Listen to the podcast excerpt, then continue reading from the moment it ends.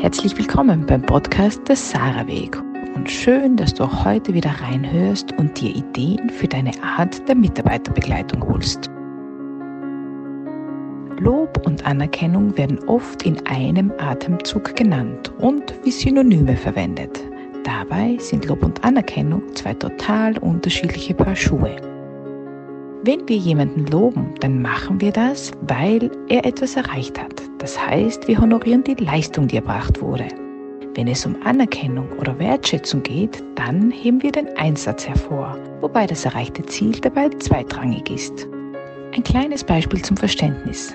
Ein Mitarbeiter schreibt ein Konzept und der Vorgesetzte befindet es für gut. Also der Vorgesetzte beurteilt das Konzept wenn wir Mitarbeitern jedoch Anerkennung entgegenbringen, dann machen wir das auf Augenhöhe und erkennen an, was der Mitarbeiter mit seinem Konzept erbracht hat.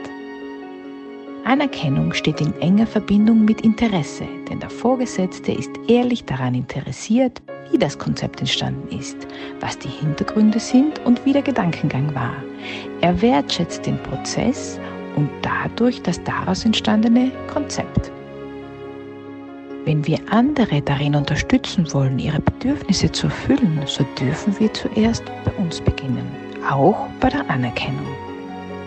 Erkennen wir an, was wir jeden Tag alles machen, auch wenn das Ergebnis am Ende vielleicht nicht das Erhoffte ist. Welchen Stellenwert hat Wertschätzung in deinem Leben und wertschätzt du dich, indem du gut zu dir bist? Oder findest du immer etwas auszusetzen? Wir sind selbst unsere härtesten Kritiker. Aber wie können wir andere ehrlich wertschätzen, wenn wir es bei uns selbst nicht schaffen? Mein Großer hat vor einigen Wochen seinen ersten Skikurs belegt und dann sein erstes Skirennen bestritten. Am Morgen haben wir noch darüber gesprochen, wie es wäre, wenn er das Rennen gewinnen würde und er war davon überzeugt, dass er es schaffen könnte.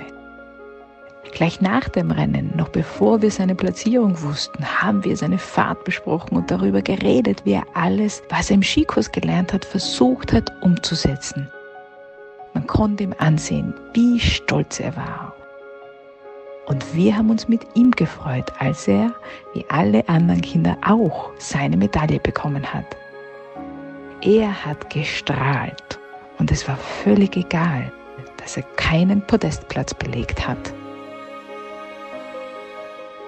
Wir können Mitarbeiter ehrlich anerkennen und wertschätzen, indem wir da sind und die Anstrengungen und Herausforderungen anerkennen, die sie auf sich nehmen, um jeden Tag einen guten Job zu machen. Mitarbeiter wollen gesehen werden und ein Schulterklopfer reicht schon lange nicht mehr aus.